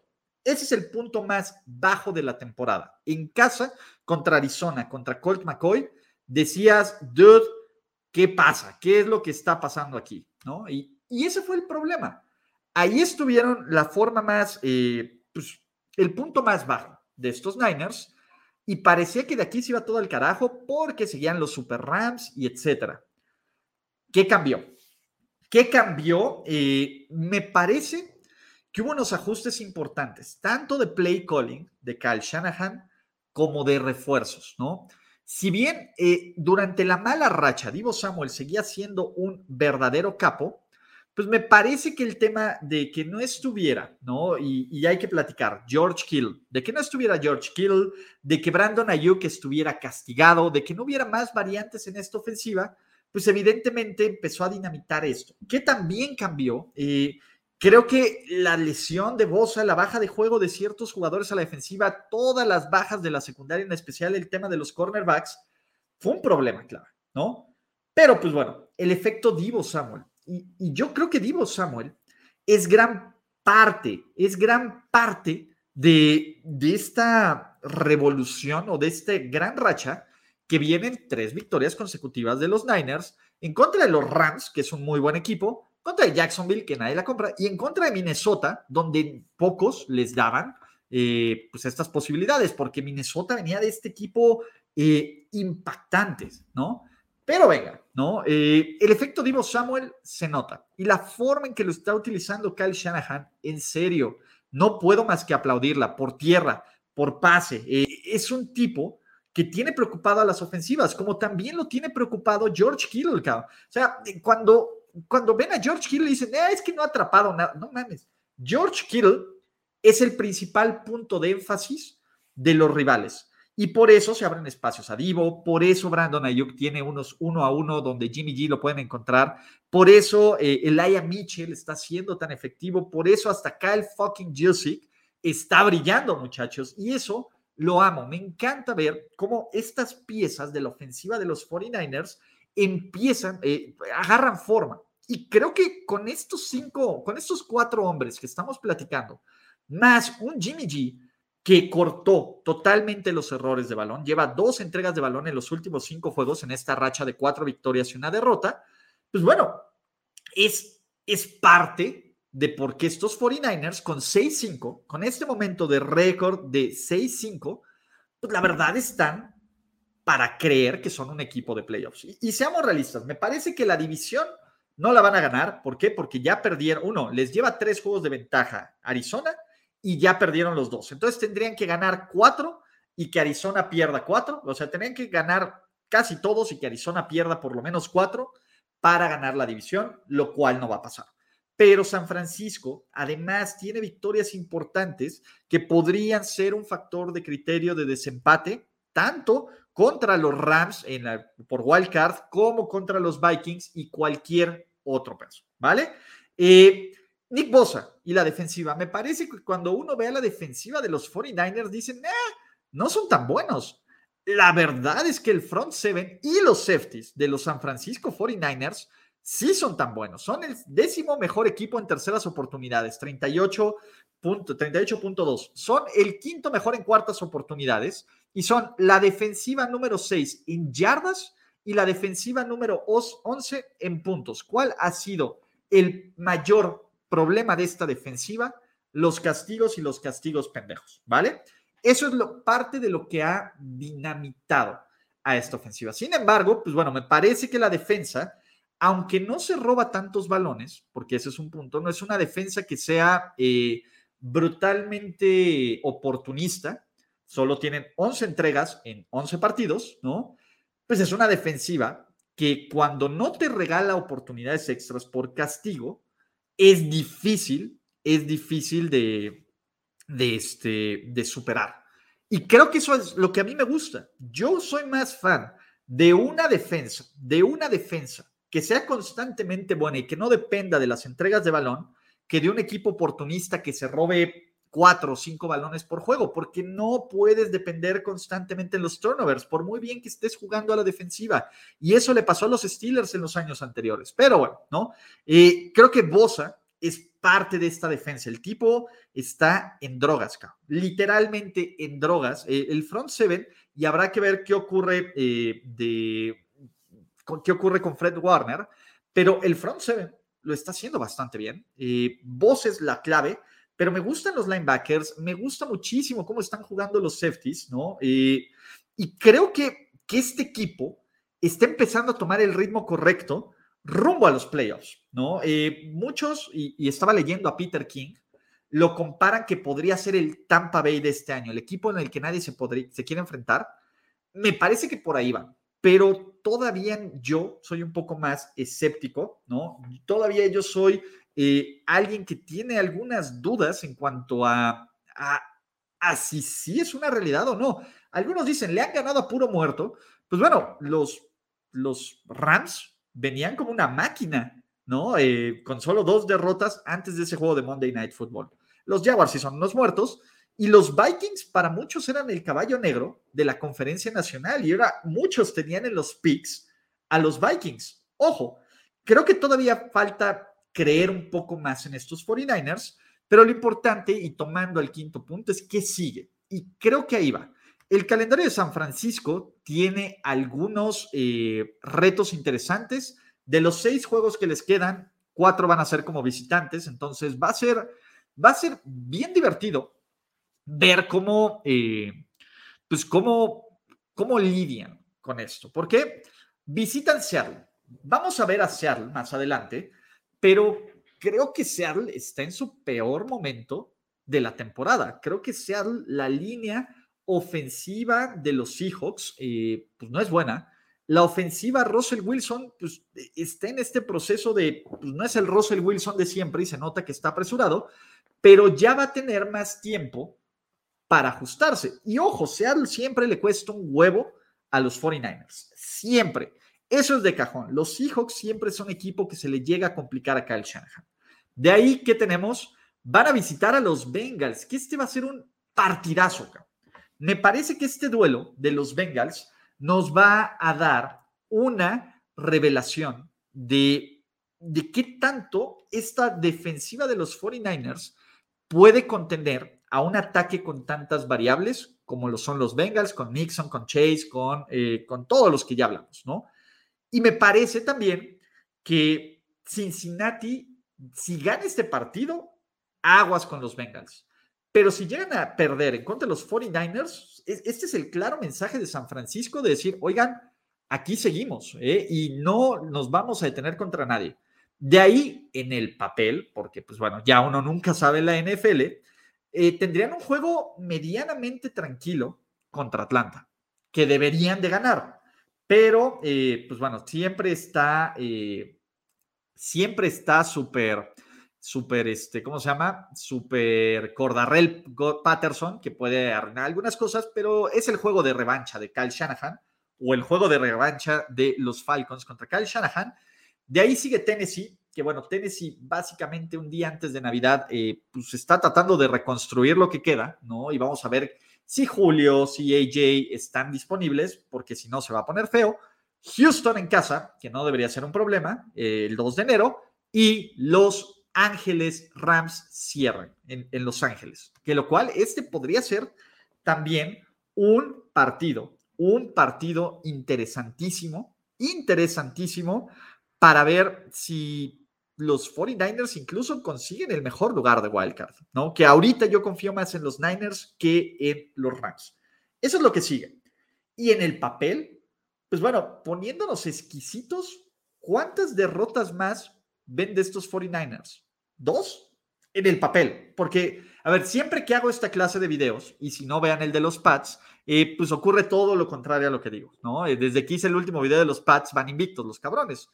Pero yo creo que San Francisco podría ganar cinco de los últimos seis. Si se enrachan, imagínense que estos Niners lleguen 12-5 como wildcard a los playoffs y que tengan a Dallas, que probablemente Dallas va a ser el peor equipo dentro de los líderes divisionales. Sería increíble un juego contra este equipo de Dallas y que luego, imagínense nada más esto, que visitaran Arizona y que pudieran sacarle un juego a Arizona. Ahorita jugando así, yo no confío en nadie. ¿Por qué no los Niners?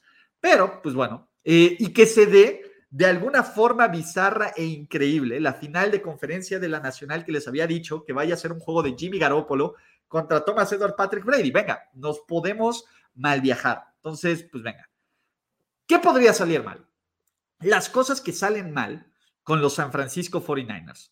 El tema de las lesiones y el tema de la secundaria. Eh, ¿Cuál es el tema de las lesiones? ¿no? Eh, ah, eh, las lesiones, siempre los 49ers como que ya tienen este, este Spider Sense activado de lesiones de que, oigan, pues es que siempre alguien se va a caer, ¿no? Y ya han tenido una serie de lesiones complicadas esta temporada y eso es algo que pues, no se puede prevenir.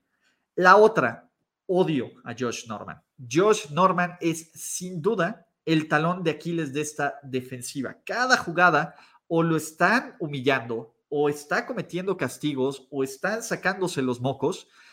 Y el tema es esto, ¿cómo pueden esconder, maquillar o tratar de ocultar a Norman en esta defensiva? Sin duda, Josh Norman es, este, es ese problema, es ese gran problema de, de, de esta defensiva.